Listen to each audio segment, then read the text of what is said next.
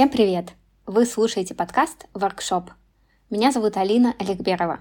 Я работаю в международной корпорации, живу в Мадриде и являюсь карьерным консультантом. В этом подкасте я со своими гостями обсуждаю темы, связанные с работой, карьерой и самореализацией. Не забудьте подписаться на подкаст, чтобы не пропустить новые выпуски. Также у подкаста есть телеграм-канал. Там я публикую дополнительные материалы. Присоединяйтесь. Ссылку вы найдете в описании. А сегодня у меня в гостях Ксения Брукштейн. Ксюша – коуч, бизнес-психолог и специалист по тайм-менеджменту. И именно этой теме и посвящен сегодняшний выпуск. Ксюша, привет! Привет! Для начала мне интересно узнать, как тайм-менеджмент пришел в твою жизнь, когда ты впервые заинтересовалась этой темой и как она вообще стала твоей профессией. Тема тайм-менеджмента для меня изначально была как моя личная задача. И вообще это очень давно случилось. Это было где-то в 2013 году. А, я тогда была студенткой магистратуры э, и вела тренинги для других студентов. И я прям искала тему, которая мне интересна, которая меня саму зажигает. Это, в принципе, мой подход, когда я и дипломные работы писала, какие-то курсовые, вот что мне прям очень откликается, вот я прям занималась исследованием это искать. И когда я искала, я поняла, что тема тайм-менеджмента, она для меня просто вау, как интересно. А я сама тут еще прокрастинатор, я люблю опаздывать на встречи, но при этом мне хочется быть эффективной, мне хочется успевать много, мне хочется, чтобы у меня во всех сферах был результат и в личной жизни, и в рабочей. И поэтому я за нее зацепилась из своего личного интереса. Начала готовить тренинги для студентов, потом а, меня эта тема так увлекла, что я начала вести паблик ВКонтакте. И, в общем-то, оттуда ко мне стали приходить первые клиенты, хотя я даже никак не воспринимала в тот момент, э, что вообще могут быть какие-то клиенты. Тогда вообще не было еще особого такого времени, чтобы инфобизнес был, чтобы продавали через соцсети. И вдруг мне там человек пишет, что вот я бы хотел на сопровождение. То есть, да, у меня первый клиент появился так спонтанно, а, но в итоге мы пообщались. Это был человек, который работал в найме, который параллельно развивал свой проект. И так как он по нему все время тормозил и откладывал, но хотел в идеале выйти в свой бизнес, он хотел вот взять такого эксперта по тайм-менеджменту, который бы его сопровождал, чтобы он не сливался. И это был мой первый клиент, с которым мы, кстати, работали потом еще раз и еще раз через какое-то время, и у него реально очень крутые результаты. В итоге я уже стала целенаправленно учиться на коуча, Сейчас дальше в этой теме развиваюсь, то есть по базовому образованию я психолог, развиваюсь как коуч, у меня сертификация международная и э, сама тоже как предприниматель или фрилансер. Мне кажется, это частая история, когда у нас есть какая-то задача, которая нам важна, действительно важна, но по каким-то причинам она не сдвигается и не идет в таком темпе, в котором нам бы хотелось. Как тебе кажется, какие здесь могут быть основные причины для этого и как можно с этим работать? Ну, это такая прям прокрастинация. Вообще, чуть ли не самая горячая тема в тайм-менеджменте. Причины у нее, конечно же, психологические. То есть вообще, я скажу так, я пробовала с людьми работать по-разному. То есть я прочитала много книжек по тайм-менеджменту, прошла тренинги, и там даются техники. Но когда я пробовала человека забрасывать техниками, ничего не менялось, он только уходил в астрал и говорил, что больше времени уходит на техники, чем а, это помогает мне усилить мою эффективность. И реально здесь ключ к изменению мышления. А вообще, что такое прокрастинация? Или, можно сказать, вот что такое лень? Это а, бессознательный фактор бессмысленности действия. То есть для мозга это какое-то бессмысленное действие, на которое ты собрался тратить энергию конечно же, он не включается, ему это неинтересно делать. Э, если проще объяснить, вот э, наш мозг, э, его главная функция — это сохранить энергию и нашу жизнь. И зачем ему напрягаться? То есть если он хоть как-то попадает в какую-то зону комфорта и может где-то дать тебе полежать, он даст тебе полежать. Ему как бы непонятно вот это все достижения цели, какие-то отсроченные результаты.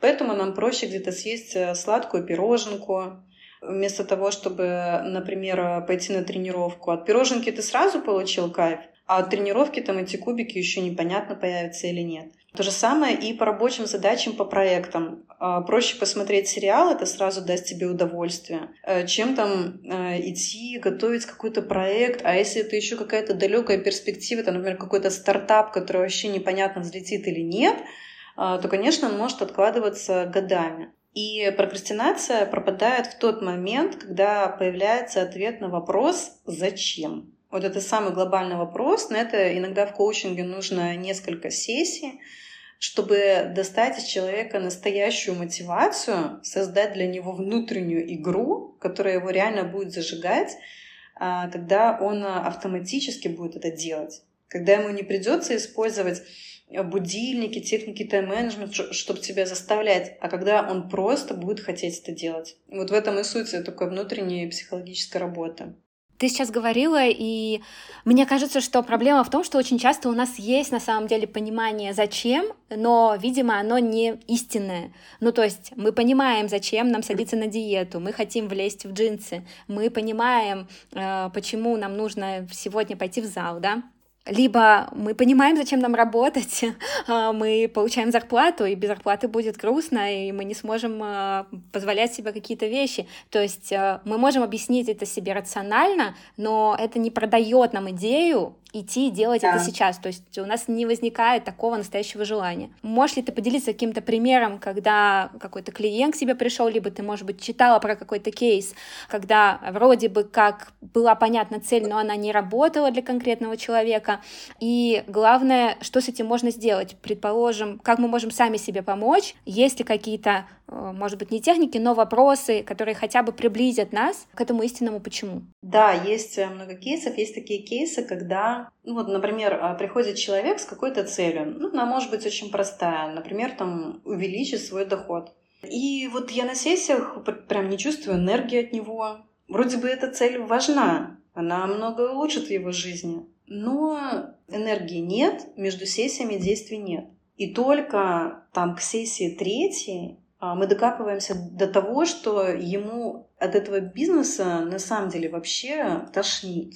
И то, что вообще он последние лет 10 живет как будто бы не свою жизнь, уже весь э, потолстел, с женой какие-то неприятные отношения, э, потерял какое-то свое лидерство, какое-то мужское такое достоинство.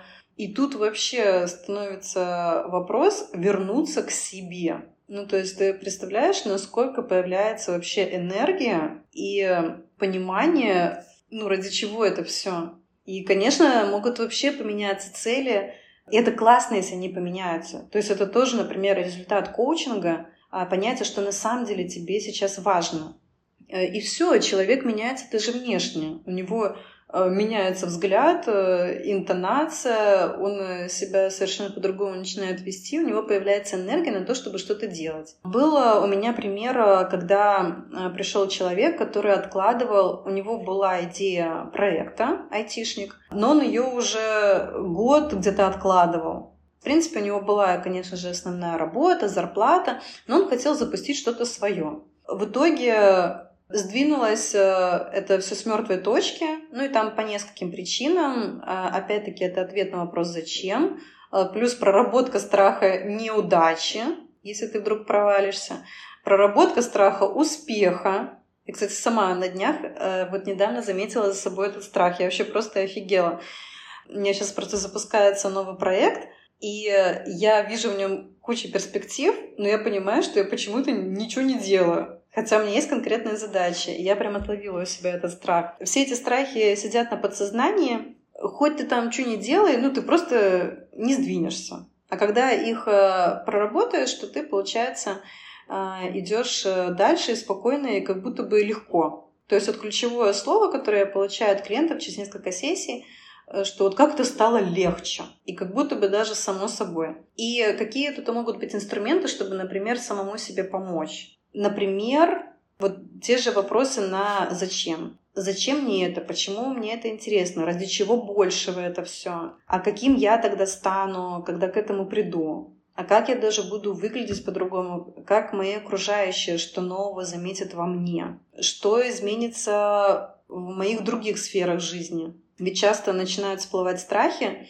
а, например, у девушек есть такой частый страх, что если я стану, например, зарабатывать больше, стану успешнее, то у меня испортятся отношения с мужем. У очень многих это блок, у очень многих он бессознательно. Она такая, да-да-да, я хочу больше, я хочу успеха.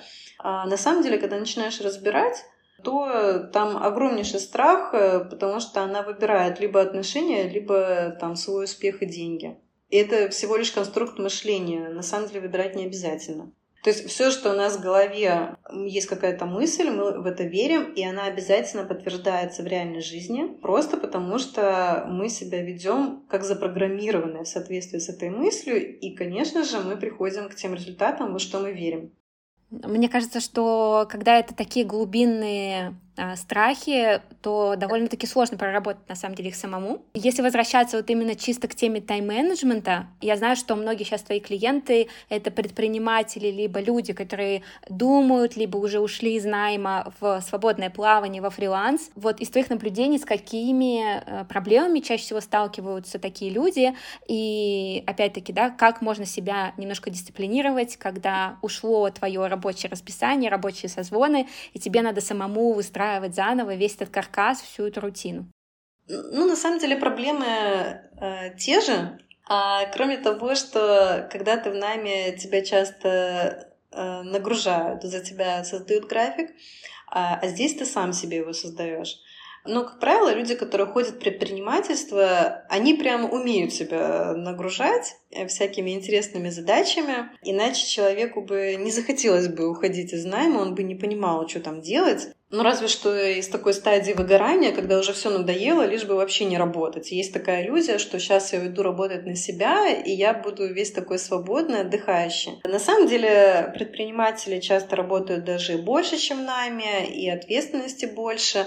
Но это вот просто другой стиль жизни, другой стиль мышления, когда э, ты такой максимально автор э, своей жизни да, когда ты максимально выбираешь, э, чем заниматься, когда ты сам э, влияешь на свой доход, э, есть действие, есть доход, нет действий, нет доход, выстроил систему, значит, можешь съездить в отпуск, не выстроил, значит, поши сам. Получается, какие тут нюансы?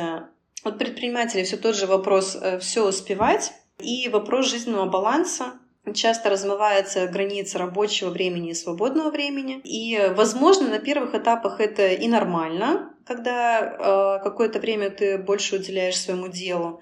Тут единственное, нужно, например, с своими близкими договориться, чтобы не возникали конфликты, чтобы они тоже поняли и были к этому готовы. Но в целом нужно, конечно, потом простроить эти границы, понимать, когда у тебя заканчивается рабочий день, понимать, что у тебя есть выходной день, или несколько выходных, понимать, что у тебя может быть отпуск, иначе ты сам себя можешь довести до выгорания и такого ощущения вообще бессмысленности этого всего. И второй момент э, у предпринимателя, чтобы расти, конечно, в какой-то момент появляется тема делегирования и расстановки приоритетов. Это всегда тоже сложный переход психологически, потому что страх, что появится новый человек, ты берешь э, за него ответственность, тебе приходится ему платить деньги, то есть как будто ты будешь зарабатывать меньше. Но если это воспринимать, э, что это наоборот расширение твоих ресурсов, и ты получишь от этого потом больше, то тогда возможно расти. Но это тоже прям психологический затык, с которым ко мне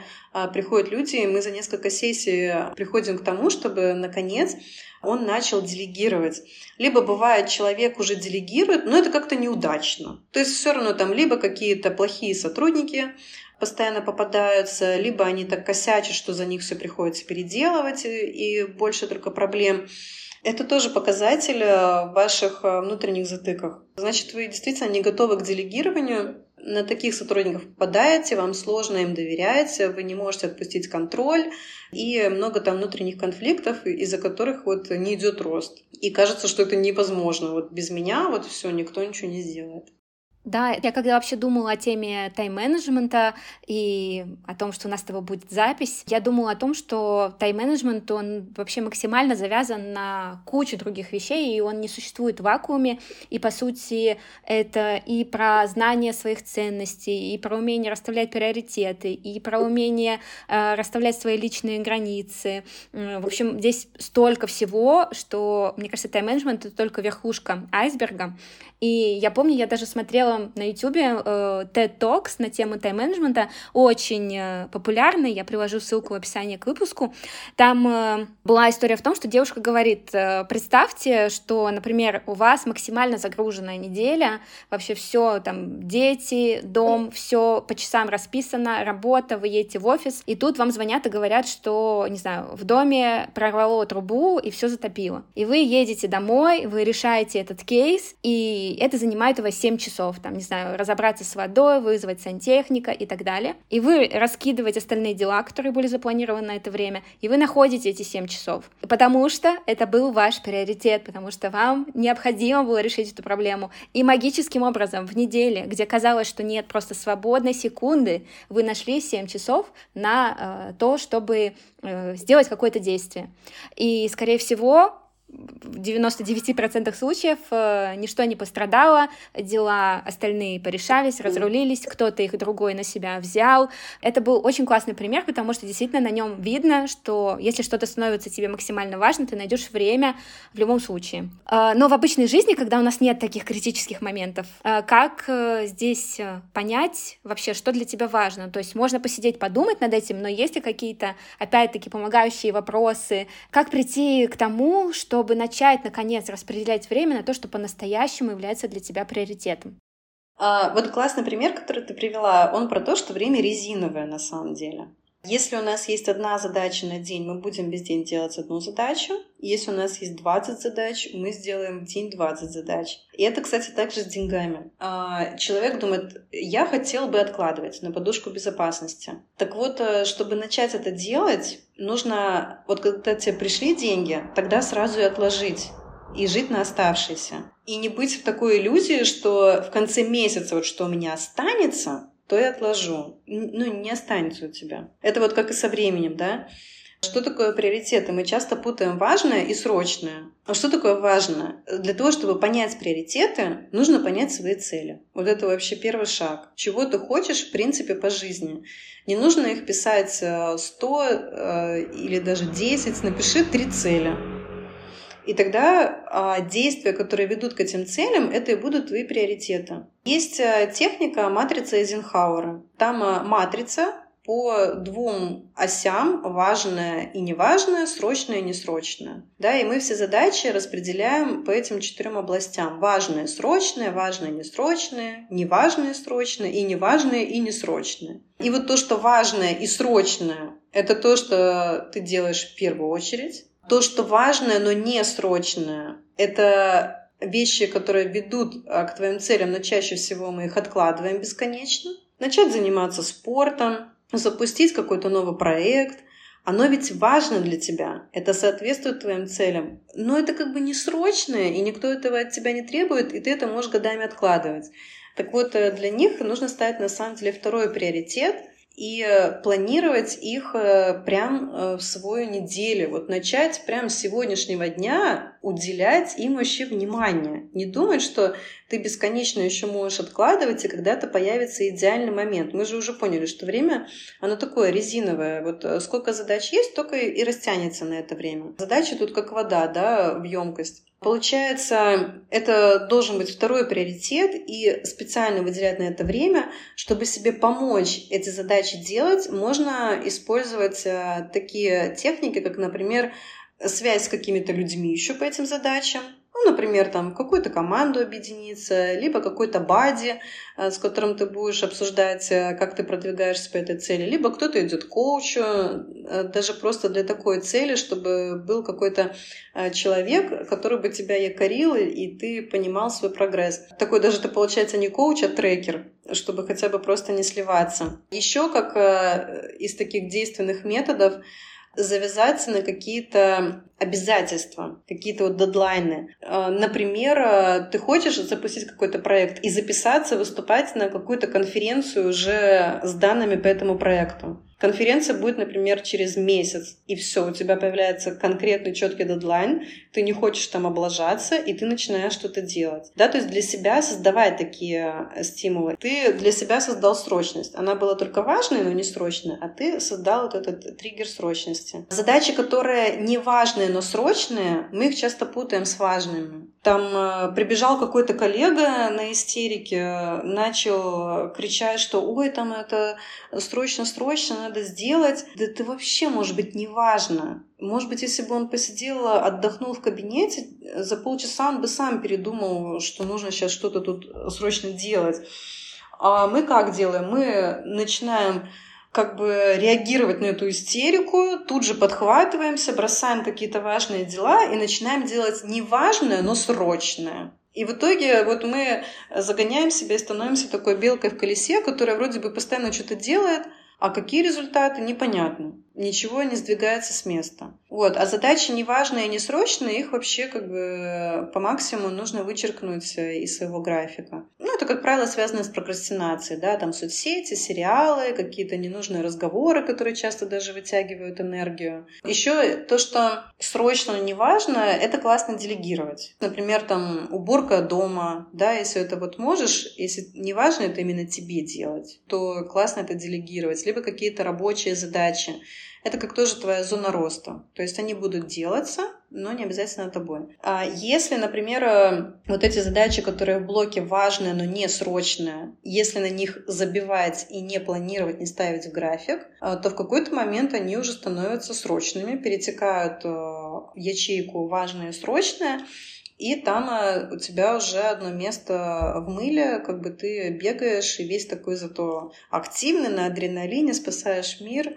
Многим, в принципе, нравится такое состояние, бессознательно они сами себя в него постоянно загоняют. Но это из-за того, что не важно, важные, но не срочные не планируются в графике, а делаются только тогда, когда уже перетекают в разряд срочно.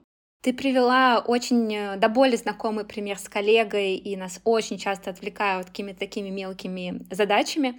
Я слышу это постоянно. Одна подруга мне говорила, что письмо должно подышать, ему нужен воздух, то есть не нужно сразу реагировать на какую-то задачу. Надо хотя бы полдня, чтобы оно поварилось в собственном соку. И вполне вероятно, что, что окажется либо какие-то новые водные будут, либо кто-то другой уже ответит, тебе не придется подключаться, а, либо либо окажется, что это уже не совсем актуально. Ну, конечно, есть еще четвертый вариант, когда это останется актуальным, тогда ты пойдешь ты сделаешь, но не каждый может позволить себе такую реакцию, не всегда это возможно, иногда это происходит прям тет-тет общение, да, и ты видишь, что человек а, действительно считает, что это критичный вопрос, mm-hmm. и нужен, нужна именно твоя помощь. Как здесь э, себя лучше вести? Что ты рекомендуешь? Задавать какие-то наводящие вопросы, убеждаться в том, что это действительно необходимо твое вовлечение, решение? То есть как здесь лучше поступать?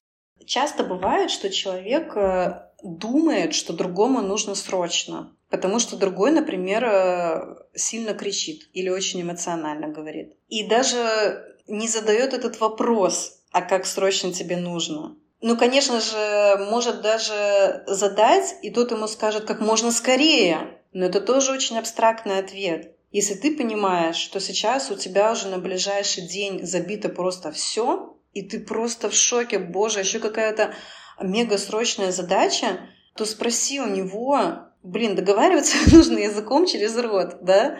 Спроси у него, тебе нормально будет, если я сделаю завтра? Возможно, для него как можно скорее это в течение недели. То есть, понимаешь, у людей возникают э, проблемы в коммуникации, и мы сами себя загоняем. То есть, например, у тебя руководитель спрашивает, когда ты сможешь это сделать? Ты могла бы комфортно это сделать через три дня. Но чтобы, ну, тебе кажется, что ей нужно вот э, через час, э, тебе кажется, что тебя уволят, если ты будешь так тянуть, э, тебе хочется оставаться хорошей девочкой и сотрудником, быть угодной, и ну, ты сама себя загоняешь вот иногда в ненужную спешку. И получается, ты даешь результат, а его руководитель смотрит через дня три. Тоже часто такое случается в работе в команде. Вроде бы все кричали, что нужно срочно-срочно, ты ради этого там ночью не спал, а, а в итоге как бы тебе дали обратную связь через неделю. И тут вопрос коммуникации. И самому себя не загонять. Тоже, знаешь, еще некоторые люди бывают, вот да, ты классно привела пример с письмом, а, то же самое бывает в мессенджерах, да. Вот э, у меня подруга, она предприниматель, у нее проблема выстраивания личных границ. Я говорю, а в чем заключается твоя проблема? Ну вот, мне клиенты могут написать э, ближе к ночи. Я говорю, так если они тебе написали ближе к ночи, а на это же и есть мессенджеры, вот они там тебе написали, ты же можешь посмотреть, когда тебе удобно, ну, встань утром, как бы, и посмотри в 10 утра, выключи там после 8 вечера, и все. Тут э, это твой загон, а не клиентов. Понятно, человеку там пришла какая-то мысль, э, для этого есть мессенджер, он же тебе не звонит, он тебе что-то написал, ну, тебе не обязательно реагировать мгновенно, но ответь, когда тебе удобно. Тем самым ты показываешь, как с тобой можно взаимодействовать, выстраиваешь границы. Но если тебе уж вообще не угодно, чтобы тебе писали а, в какое-то другое время, ну, тогда тоже об этом можно сказать. Конечно, я тоже согласна, что мы сами выбираем, когда нам обращать внимание да, на какое-то сообщение и так далее, и мы можем это, этим управлять, мы можем это регулировать. Во-первых, насчет э, писем. Э, мне кажется, что очень часто в компании, когда, особенно в иерархичных э, структурах, очень часто люди срезают сроки. То есть, например, general менеджер попросил директора через месяц, директор подумал, ой, мои все равно пришлют попозже, поэтому скажу, что надо через три недели. Руководитель руководитель э, сказал сотруднику, что надо через две недели, а сотрудник весь на нервах э, дает дизайнеру задачу, там, мне надо завтра. Вот, и все. И как бы это, это снежный ком, которым непонятно, как э, управлять на самом деле, потому что каждый перезакладывается, и в итоге финальный человек в цепочке, он ну, в большом стрессе находится из-за очень сжатых сроков. Второй момент — это, да, то, что ты говорила, что руководитель посмотрел через три дня, ну, я думаю, это бывало с каждым, что мы просим что-то да. супер срочно. Нам, например, присылают какую-то ссылку, мы ее не открываем, открыли через неделю, ссылка уже uh, expired, она истекла, и уже по ней ничего не посмотреть. Или, или ты uh, открываешь письмо через uh, несколько дней и понимаешь, что тебе прислали вообще не то. И вместо того, чтобы посмотреть это сразу и дать ответ, и было бы время на переделку, ты потерял это время, потому что просто не посмотрел сразу на uh, качество информации, которую тебе прислали. Это очень-очень знакомая ситуация ситуации. Я думаю, каждому и связанный с этим э, вопрос, возвращаясь э, к тем, тем вопросам, которые я хотела с тобой обсудить, мне кажется, что очень у многих э, такая история, что почему, если у меня одна задача, я ее uh-huh. откладываю просто на последний момент, а вот если у меня 20 задач, то я все делаю. Особенно из детства. Мне кажется, многие вспоминают свое детство, когда была школа, потом ты шел в музыкальную школу или на спорт, рисование, у кого были какие кружки, потом приходил домой, делал уроки, и у тебя все было расписано, и ты очень много всего успевал, объективно очень много всего. А сейчас в взрослой жизни, когда, по сути, ну, предположим, да, только работа, из таких каких-то крупных э, блоков, вокруг которых э, строится все остальное, то как будто бы часто сложно бывает себя сорганизовать. Но вряд ли у нас так сильно упала эффективность по сравнению со школьным периодом. Наверное, дело в чем-то другом. Ну, во-первых, там было четко понятно в школьный период, э, к тебе были конкретные требования, конкретные критерии оценки. И вот это эндорфин, когда ты получал э, классный балл или поощрение, сразу эндорфин в мозг. Знаешь, у некоторых людей ведь вообще, вот я сейчас э, с некоторыми клиентами работаю, которые ближе к 40, которые прошли ту игру, которая им была присвоена в обществе, это школа, университет, э, работа, и ты как бы всегда знал, что дальше, знал, к чему стремиться. А сейчас, например, он уже работает на одной работе достаточно долго, хорошо зарабатывает, уже и деньги отложил, и даже купил квартиру, тоже прошел следующий уровень игры. И человек впадает в депрессию. Вообще, как это странно не казалось бы, но человек впадает в депрессию, потому что пропадает ощущение вот этой игры. То есть те уровни, которые тебе всегда говорили, ты их прошел, а дальше себе придумать не можешь. Мужчины себе часто в этот момент покупают мотоциклы, хотят ощущения такой свободы, передвижения ищут чего-то нового. Но, конечно, мотоцикл тут э, сам по себе не поможет. Здесь именно вот это опять вопрос реализации. Как чувствовать, что ты реализуешься в мире на полную катушку и получаешь за это благо взамен. И вот то, что одна задача на весь день, это опять-таки про вот эту резиновость времени. Это действительно так, это нормально, это нужно понимать, что это у всех. И часто нам кажется, вот у меня работа, я вообще ничего не буду успевать, а потом вот человек записывается еще на какую-нибудь учебу, и в итоге успевает еще и учеба, а потом еще рождаются дети, и в итоге как-то еще с этими детьми все параллельно происходит. И на самом деле все успевается. А, и ты даже чувствуешь себя более таким бодрым, а, потому что у тебя адреналины выделяются, адреналин в мозг, и ты а, как бы мобилизован. Это просто нужно знать, что это действительно так. И если ты не хочешь с одной задачей сидеть весь день, ты можешь себе взять реально другие задачи, либо хотя бы ограничивать э, рабочее время. Потому что часто тут есть риск, что эта одна задача, она еще и на вечернее время растянется, Э, и ты будешь до 12 ночи с ней ходить, ее в голове крутить, ничего не делать, э, но э, с ней ходить в мыслях о ней. Самый простой способ ограничить — это завязаться на какие-то другие активности. Ну, то есть, если ты знаешь, что у тебя в 6 часов вечера занятия танцами, то как ни крути, ты до 5 сделаешь и поедешь. Если у тебя на вечер ничего не будет запланировано, то большой риск, э, что ты просидишь э, еще и весь вечер с этой задачей. Поэтому не бойтесь э, себе придумывать активности, какие-то классные вещи. На самом деле есть время для ваших хобби, для отдыха. Просто это используйте. Да, вот как а, с инвестированием денег, с откладыванием, так и со временем. Начинается неделя, запланируй, когда у тебя будет спорт. А вокруг спорта поставь работу. Не нужно как бы думать, что вот э, когда у меня останется время, я позанимаюсь спортом. Я думаю, каждый знает, к чему это приводит. Уже наступает вечер, думаешь, ну, тут уже как бы ужин уже не кстати, а после ужина тоже как-то ни туда, ни сюда, уже и спать пора, вот и опять день прошел. Если ты изначально себе запланируешь какое-то время на спорт, то ты его сделаешь. А если еще и договоришься с фитнес-тренером, э, то точно сделаешь. Точно, да. Мы когда немножко обсуждали тему перехода из найма во фриланс, ты говорила о том, что часто у людей нет проблемы с тем, чтобы ставить себе в календарь какие-то рабочие задачи, потому что они могут, если им нравится то, что они делают, они стремились к этому, они понимают, какие задачи перед ними стоят и будут их делать. Мне кажется, здесь часто возникает другая ситуация, что суббота и воскресенье перестают быть твоими выходными днями э, по расписанию, по какому-то корпоративному устою, собою, и ты просто можешь, у тебя может поехать немножко вот эта рабочая рутина, и еще, мне кажется, такой, не знаю, опасный момент, может быть, он для меня опасный, может, это психологическая штука, что чем больше проектов ты возьмешь, тем больше денег ты заработаешь. И как будто бы глупо отказываться от этой возможности, поэтому надо брать. В итоге, мне кажется, что потенциально есть риск, что это может привести к выгоранию, либо к тому, что ты просто себя перегрузишь, потому что, ну, объективно это возможно, я думаю. Что ты про это думаешь? У нас буквально вчера с клиенткой была сессия на эту тему. Она говорит, а я планирую отпуск на море. И я к этому морю, вот у меня как будто новая жизнь начинается. Я себе покупаю платья какие-то яркие, которые я так в жизни не ношу. Я быстренько доделываю все задачи, ускорилась по работе. А, и у меня такое огромное предвкушение какой-то жизни. А почему у меня так нет в мои будни? Почему у меня только когда я лечу на море?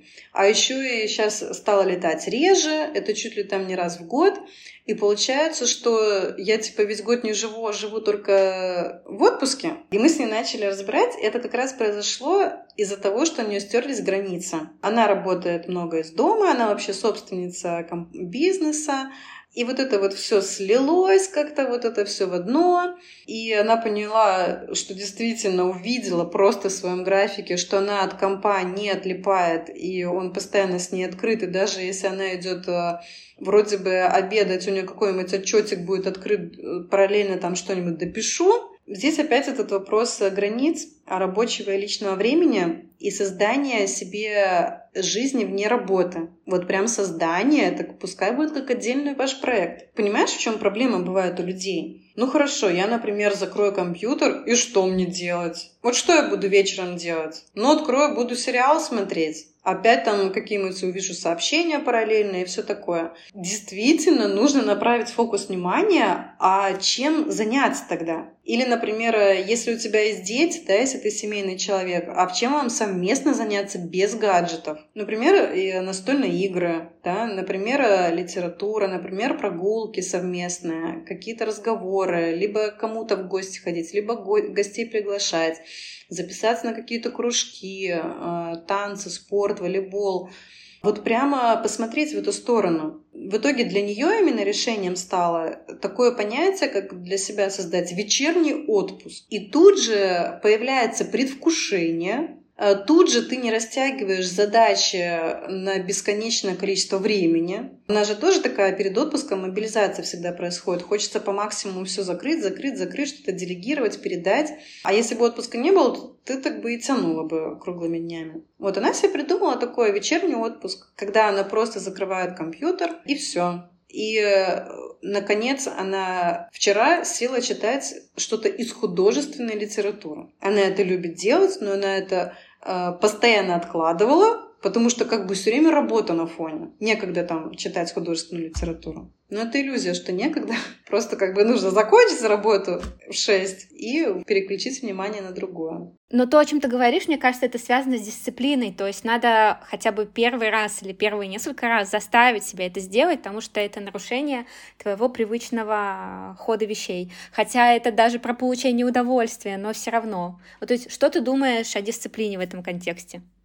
Я думаю, это вообще не про дисциплину, я думаю, это э, тоже про психологию. И вот он, у меня тоже была клиентка, трудоголик, настолько трудоголик, что это вообще все время думала о работе, не было ни выходных. Ну, то есть она фрилансер уже 15 лет, бухгалтер.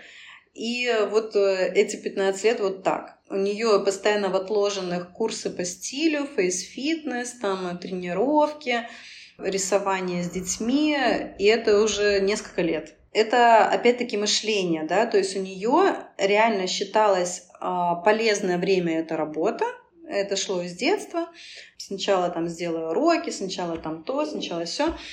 Все остальные дела, они для нее не были приоритетом. И даже было стыдно это делать, и чувство вины на фоне.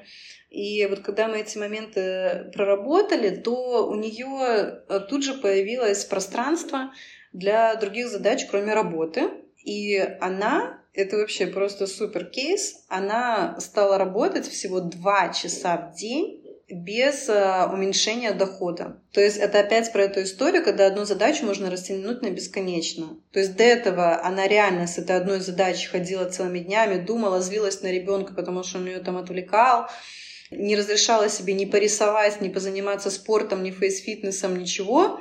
А сейчас она делает два часа работу, и остальное время может э, отключить голову от рабочих задач. Да, круто, это очень крутой пример. Ты знаешь, я хотела с тобой еще обсудить пару кейсов, которые, мне кажется, тоже связаны часто, когда мы работаем в корпорации. И вот смотри, например, на работе все задерживаются. Принято задерживаться на час, на два, а я не хочу сидеть, но уйти неудобно. Что делать?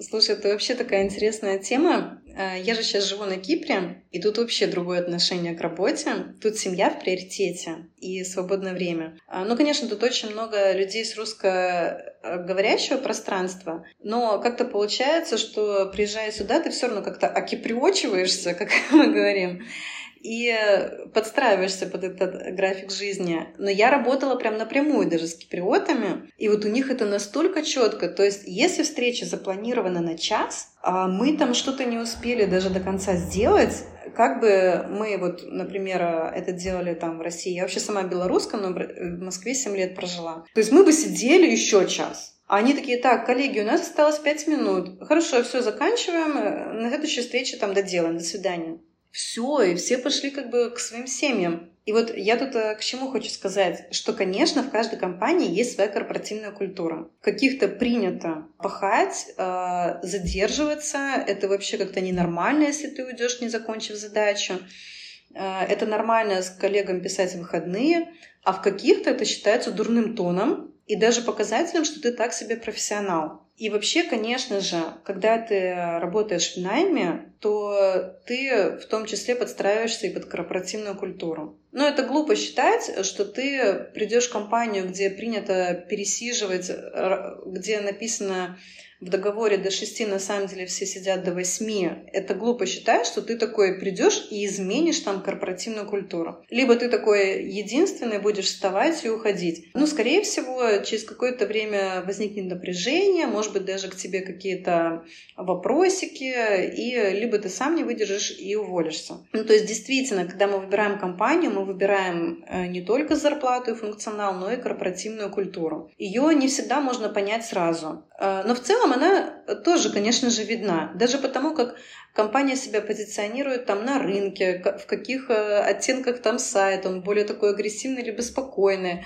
а на собеседовании, как с тобой а, говорит HR, но скорее даже как твой руководитель, потому что если огромная корпорация, то HR, они, как правило, все такие в мыле, часто бегают очень такие заряженные, а в твоем отделе, в принципе, может быть спокойно. А у меня тоже вот было, когда я работала э, в Москве. Сначала я работала в небольшой айтишной компании. Ну, я капец, я там круглыми сутками работала. И вот так вот было принято. А потом я перешла работать в Билайн. Я по привычке, вот 6 часов вечера мой руководитель выключает комп и уходит. А я по привычке сижу. То есть я же такая хорошая девочка, я отрабатываю свои задачки. Я же там не доделала еще что-то. И потом он мне в какой-то момент сказал, ну вообще, если что, рабочий день закончен, ты можешь уходить. Для меня это был такой немножко переворот в сознании, что на самом деле для него это даже так себе показатель, что я тут проявляю себя не как классный сотрудник, а наоборот. И я поняла, что здесь такие правила игры, в принципе, я их приняла, мне они уже понравились, и я под них подстроилась. И это нормально подстраиваться под корпоративную культуру, либо человек не приживается и уходит. Да вообще в компаниях, э, в отделах даже часто внешне похожие люди работают. Или по каким-то ценностям, или по семейному положению, ну, то есть, понятно, как ты не крути, ты можешь выставлять свои личные границы, конечно же, если там кто-то из коллег наглеет, э, но в целом ты будешь подстраиваться под корпоративную культуру компании, и это нормально. Я очень благодарна тебе за все эти примеры, потому что, мне кажется, мы очень много часто от себя требуем. А, была очень популярна и остается очень популярна тема личных границ, осознанности, всего такого. И кажется, что как будто бы ты существуешь в вакууме, и ты можешь вообще не обращать внимания на то, что происходит вокруг тебя. Если ты умеешь э, выстраивать свои границы, то будь добр, как бы проявляй это. Но это не всегда возможно, и, э, безусловно, мы адаптируемся да, к той среде, в которой находимся работе. Поэтому здесь э, я с тобой согласна. Один руководитель может считать, как ты правильно абсолютно озвучила, что задерживаться на работе это показатель продуктивности, а второй mm-hmm. считает, что ты не умеешь распределять э, свои задачи, приоритизировать, и что э, проблема в тебе. То есть один и тот же внешний фактор может восприниматься положительно или отрицательно в зависимости от босса. Поэтому здесь сто процентов, да, так и есть. У меня еще был вопрос про отвечать на имейлы или быть на связи в отпуске, но вот мне интересно, ты считаешь, это тот же самый кейс, что мы только что обсудили, либо здесь есть нюансы? Я считаю, это тот же самый кейс. Это вопрос коммуникации. То есть, конечно же, если тебе там что-то это важно, принципиально, ты можешь об этом договориться, там сказать, ну там я не имею возможности, или я вот по максимуму передала все задачи Грише, чтобы он понимал, что делать там, а, но на крайнем случае, в крайнем случае мне пиши. Конечно, от тебя это тоже зависит. Как правило, человек, которого постоянно дергают, который весь такой незаменимый, он сам создает такие ситуации. Потому что у него очень большая потребность чувствовать себя незаменимым. И вот э, чувствовать себя значимым в коллективе, ему очень нравится, на самом деле, да, он может жаловаться, то что, боже, все держится на мне, да если я там э, заболею или уйду, все развалится. Но на самом деле ему это нравится, и у него включается тревога и паника, если вдруг что-то могут без него. Поэтому он создает все ровно так, чтобы было завязано все на нем, и чтобы он даже в отпуске не мог отключиться ни на секунду. А если же ты хочешь э, себе создать какой-то отпуск, чтобы тебе написали, это вопрос коммуникации. Ну, ты просто как бы договариваешься по возможности, как это можно по максимуму сделать.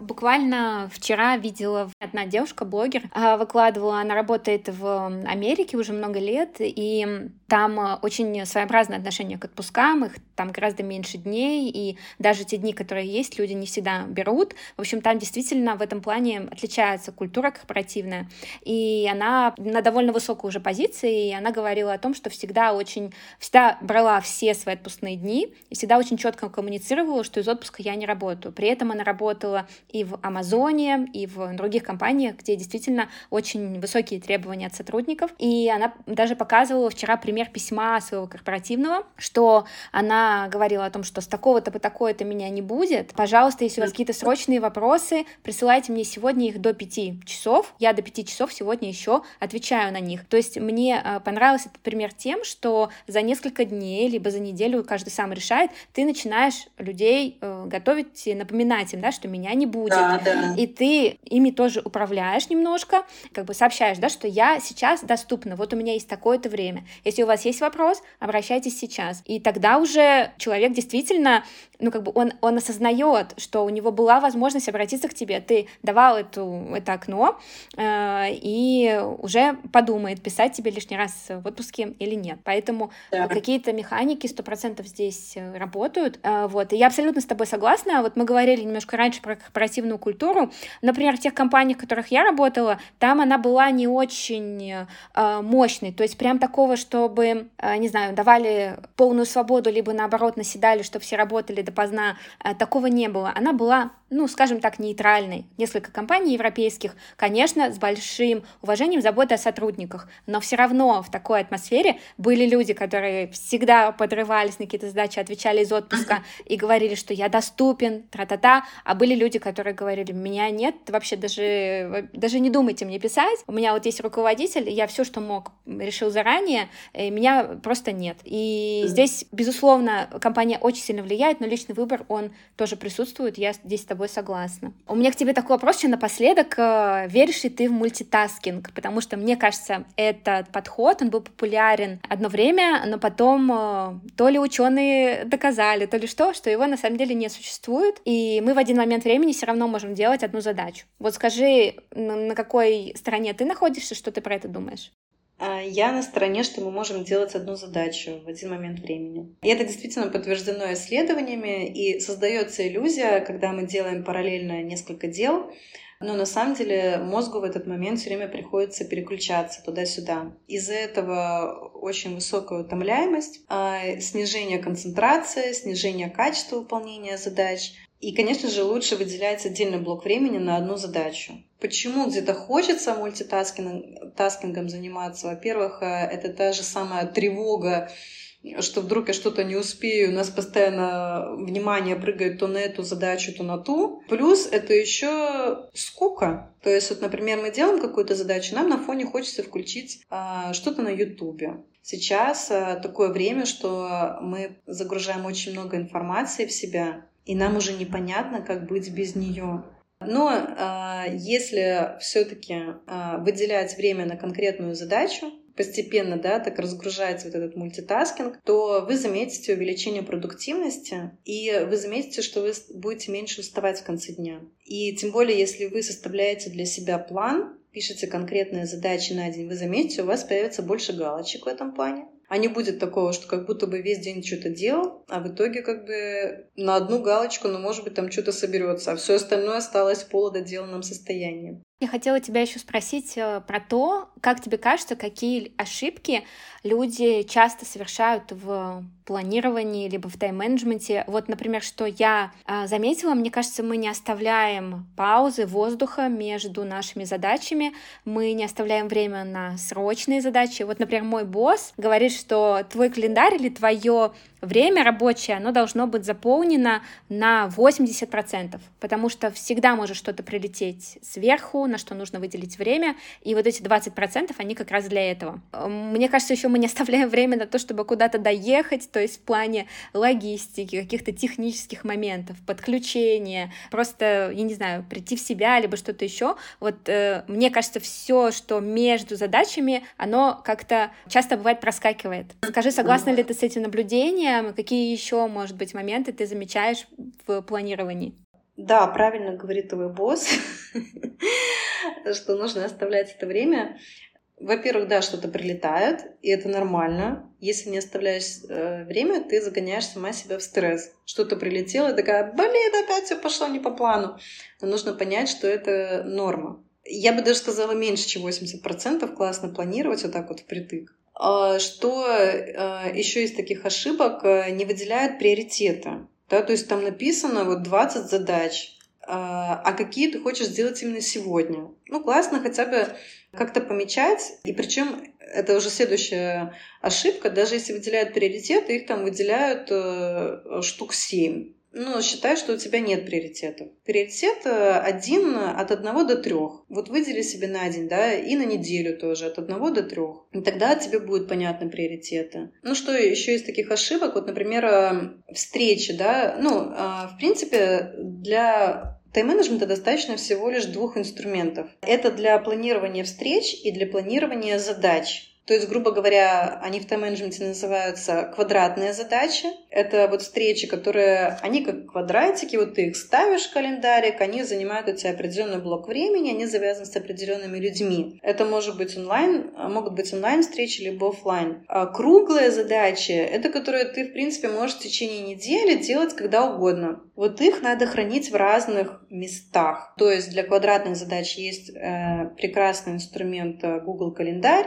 либо какой-либо другой календарь Outlook, э, Яндекс, Mail, там у тебя должны быть только встречи. Вот люди какие совершают ошибки, они туда пихают вообще все подряд. Они туда пихают сделать отчет, но задачи туда ставить не нужно, иначе календарь становится нерабочим инструментом. Вот эти круглые задачи, их просто можно выписывать э, э, либо в своем ежедневнике, либо в заметках, я вообще перешла в итоге просто на заметки на Google календарь. То есть у меня, я много инструментов изучала, и разные приложения по тайм-менеджменту, там Notion, Trello. Э, но чем проще, тем лучше, вот реально. Заметки, огонечком выделено то, что тебе важно сделать сегодня, и в календаре встречи. И тогда это становится рабочим инструментом. А, ну, это уже не ошибка, это тоже как э, один из инструментов, а, что какие-то действия регулярные, повторяющиеся, их э, можно упростить да, создать какие-то э, шаблоны, инструменты для себя. Ну, например, там э, тот же список покупок. Ну, не нужно постоянно об этом думать. Просто напиши в заметках, какие продукты ты покупаешь.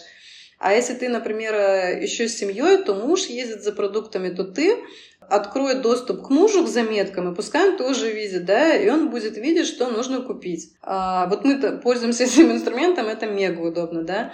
Либо там а, общие встречи в календаре, если нас пригласили на какой-то общий день рождения, я ставлю тоже это в календарь, тут же добавляю мужа, он тоже видит это в календаре, как бы всем все понятно. Либо там у нас ребенок, если мне нужно, чтобы он в это время посидел с ребенком, я ставлю в календарь, добавляя его тоже в эту встречу, и он видит, что в это время все занято, он не может куда-то уйти, потому что он будет дома сидеть с ребенком. Такие простые инструменты, которые упрощают коммуникацию, и тебе становится все понятно и прозрачно. А ошибка, про которую я хотела сказать, то, что держать все в голове. Вот это реально создает и тревогу, и очень снижает эффективность, ведет к тому, что вы постоянно все что-то забываете, кому-то что-то переслать, либо приехать на какую-то встречу.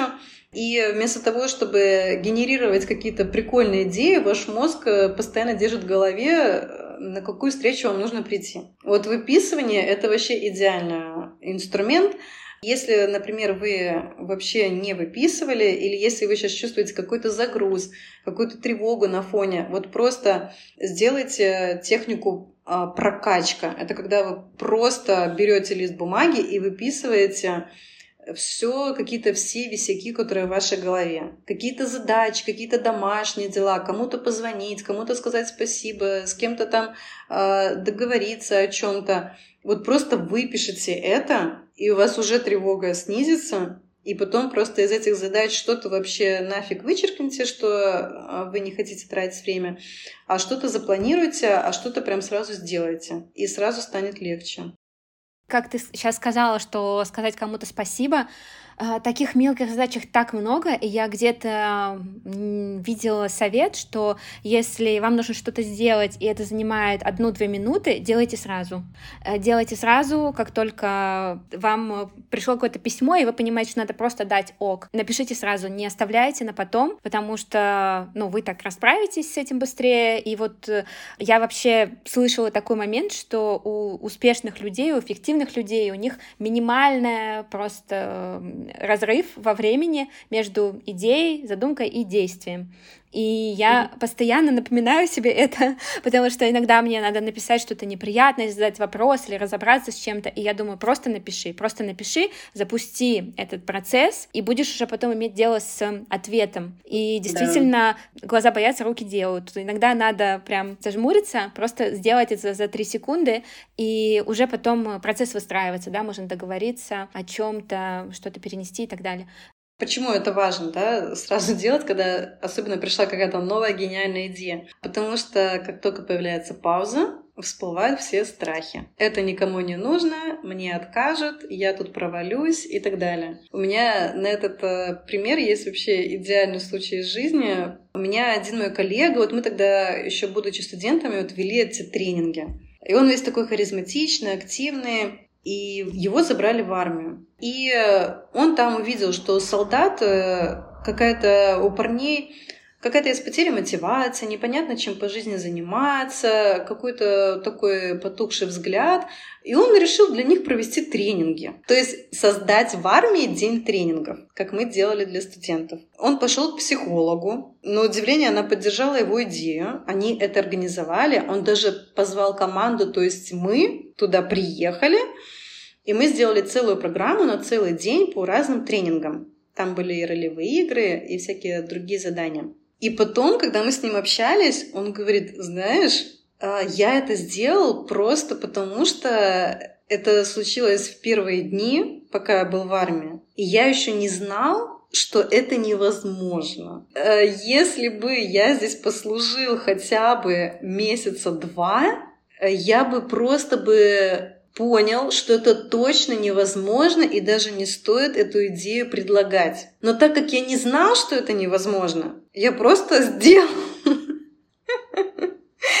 То есть э, все ограничения в нашей голове, мы сами себе их э, вот просто видим, и мы такие, ну все, это невозможно, значит, даже не буду делать. Блин, это идеальный девиз и э, вообще идеальное завершение этой записи. Спасибо тебе большое, было безумно интересно слушать про все эти кейсы, это очень круто. Пока-пока. Пока-пока.